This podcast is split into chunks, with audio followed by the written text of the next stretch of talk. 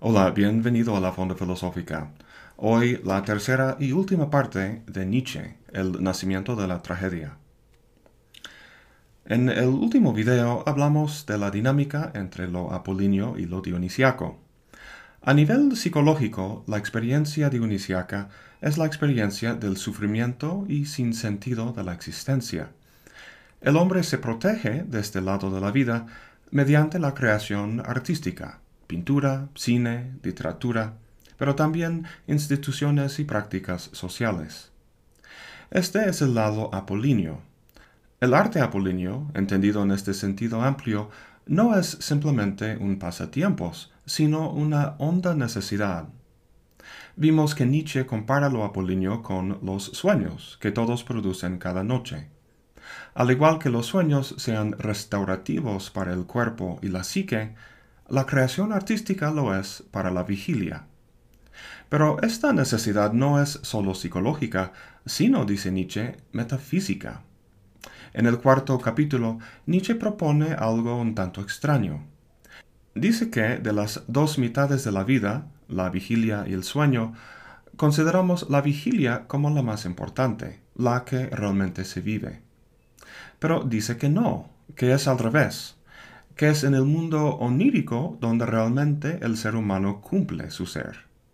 Suena extraño, pero tiene mucho sentido esta inversión de nuestro sentido común al entenderla como consecuencia de una inversión mucho más honda y metafísica. Me refiero a la inversión que hace del esquema metafísico de Platón.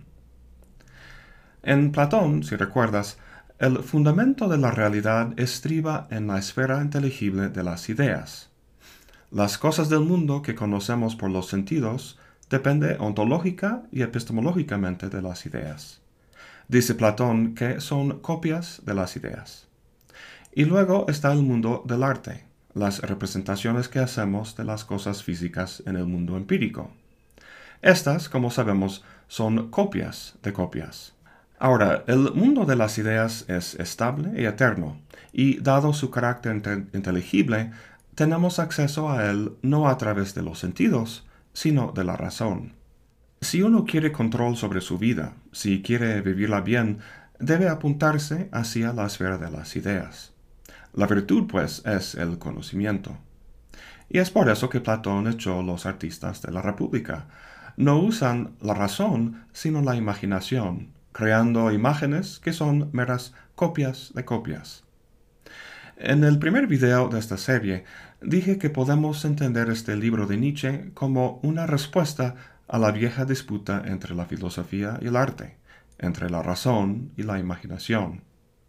Platón valora la razón debido a cómo caracteriza a la naturaleza de la realidad. Por lo tanto, la esfera de las ideas es buena y la del arte mala. Lo que Nietzsche invierte es precisamente esta valoración. Lo bueno, lo que realmente vale la pena, es la esfera del arte, y lo malo, aquello del que hay que huir, es la esfera de la realidad en su aspecto más hondo.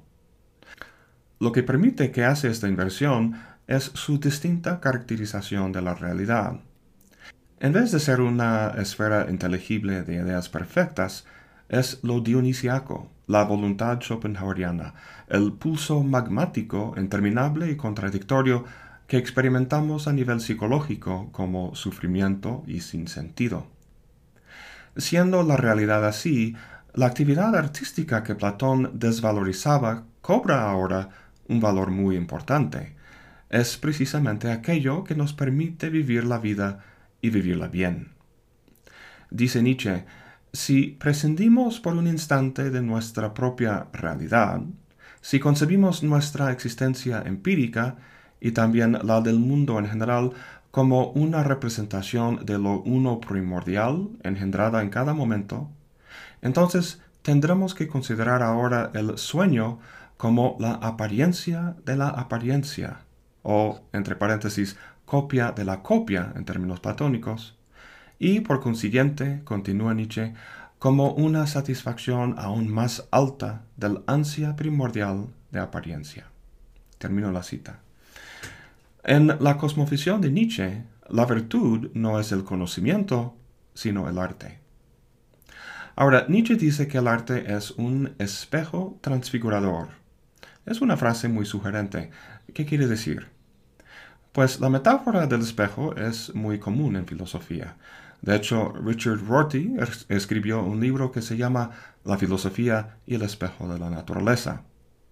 La idea es que la razón es como un espejo, refleja la realidad y así produce conocimiento.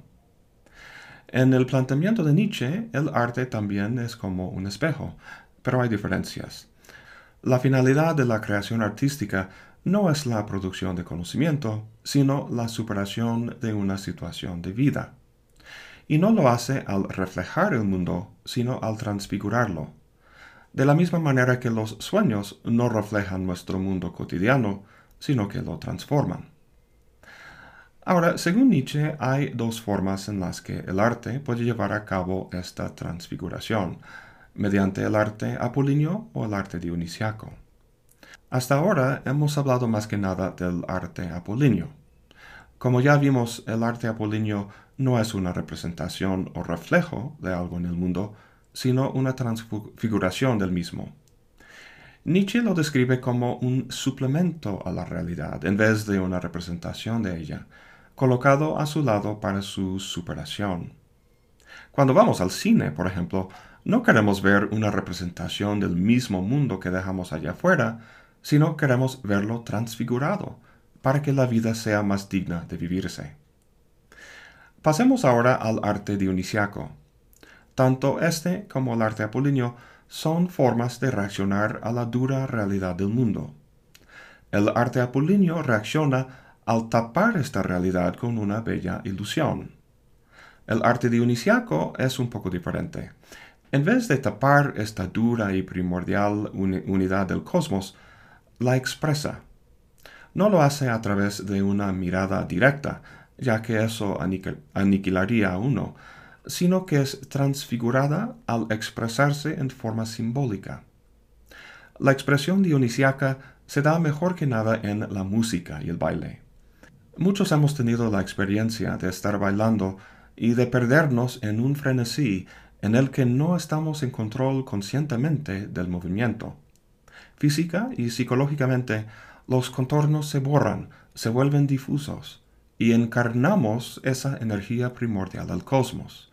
La expresamos simbólicamente sin perdernos totalmente en ella. Sea por medio del baile o por las drogas, la experiencia puede ser sumamente placentera, pero no podemos permanecer ahí. Tarde o temprano hay que volver a la cotidianidad, y la experiencia del retorno es casi siempre chocante. Recuerda que el libro que estamos analizando se llama El nacimiento de la tragedia. Pues casi estamos listos para tratar ese tema. Es que las dos expresiones artísticas que hemos visto hasta ahora, la polínea y la dionisiaca, funcionan, pero a fin de cuentas quedan cortas. La apolínea redime la vida mediante sus ilusiones, pero es una redención apartada de la vida, una que la niega. La dionisiaca, a diferencia, abraza la vida, pero lo hace a costo de la individualidad. Una vida plena no puede alcanzarse por ninguna de las dos vías. Parafraseando a Kant, el poder de Apolo de crear formas sin Dioniso es vacío, y el poder de liberar pasiones de Dioniso sin Apolo es ciego. Lo que hace falta es precisamente su unión. Nietzsche empieza a analizar este acontecimiento en el capítulo 5. Dice que la tragedia griega tuvo su origen en la poesía lírica. Ahora, para nosotros la poesía es algo que encontramos en un libro. Es algo compuesto de palabras que se leen. En Grecia antigua la poesía era musical, la cantaban. Más importante que las palabras era la parte puramente sonora. Esta parte musical Nietzsche la asocia con lo dionisiaco. Era la parte primordial de la poesía. Las palabras que se agregan después de componer la música son manifestaciones apolíneas y son secundarias. En un video sobre la estética de Hegel, vimos que para él la música es una de las expresiones artísticas más elevadas, debido a que su dinamismo refleja o encarna la naturaleza del espíritu absoluto. Es lo mismo en Nietzsche. Hasta ahora hemos visto que el arte es mejor que el razonamiento para exhibir el orden natural y sus fundamentos metafísicos. Pero dentro del arte mismo, aquel arte que es puramente musical es mejor que el que solo emplea el lenguaje. Este comentario de Nietzsche me hace pensar en el simbolismo de la sílaba aum en el hinduismo.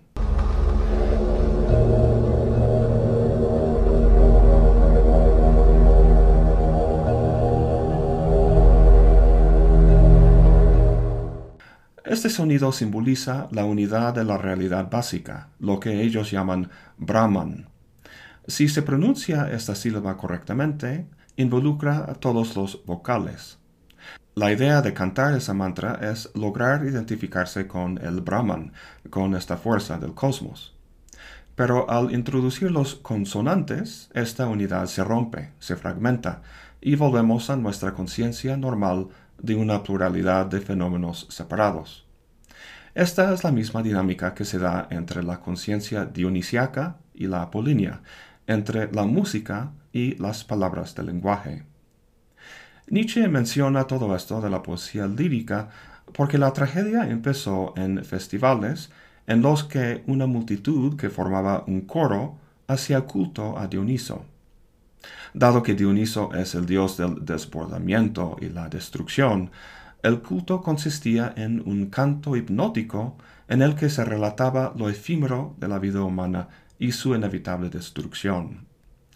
Esta destrucción no provocaba pesimismo en los participantes, sino una sensación del poder y el júbilo de la vida, porque a pesar de los cambios en la civilización, los participantes, vestidos como sátiros y representando, a Dioniso, permanecían iguales. La vida persiste aun cuando sus manifestaciones particulares vienen y se van. Todo esto corresponde al elemento musical de la poesía lírica. Pero luego hubo una importante innovación.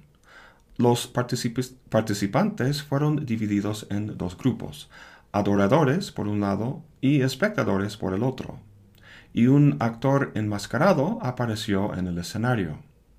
Este actor es el elemento lingüístico o apolíneo de la poesía lírica. Lo que tenían que hacer ahora los sátiros era llevar a los espectadores a ver no el actor como tal, sino el personaje visionario que representaba. Este héroe, sea Edipo o Orestes, o Hamlet o Macbeth en el caso de Shakespeare, relata una historia en la que las cosas terminan mal, donde el héroe queda cegado, desterrado o muerto.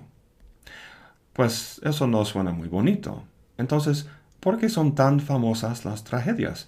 ¿Por qué se consideran mucho más importantes y sublimes que una típica película de Hollywood? Porque el cine hollywoodense es casi en su totalidad apolíneo. Es decir, te envuelve en un sueño bonito que siempre termina bien. Es como la gente en la película El Matrix. Están todas enchufadas al sistema apolíneo del Matrix, donde todo sucede de forma tranquila, sin problemas. Pero no están vivos. No llamaríamos eso una vida humana real.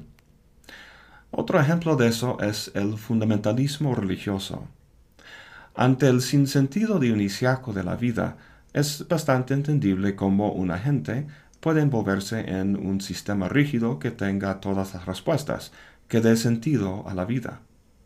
Tomemos el ejemplo del cristianismo. Hace dos mil años nació en el seno de las experiencias de un grupo de personas. Lo podemos visualizar como un árbol. Lo que vemos aquí del árbol representa al cristianismo con todos sus ritos y doctrinas. Lo que no se ve son las condiciones de que brotara, las raíces. La parte visible es lo apolíneo. La parte subterránea es lo dionisiaco. Debido a esta conexión, el uno nutre y posibilita el otro.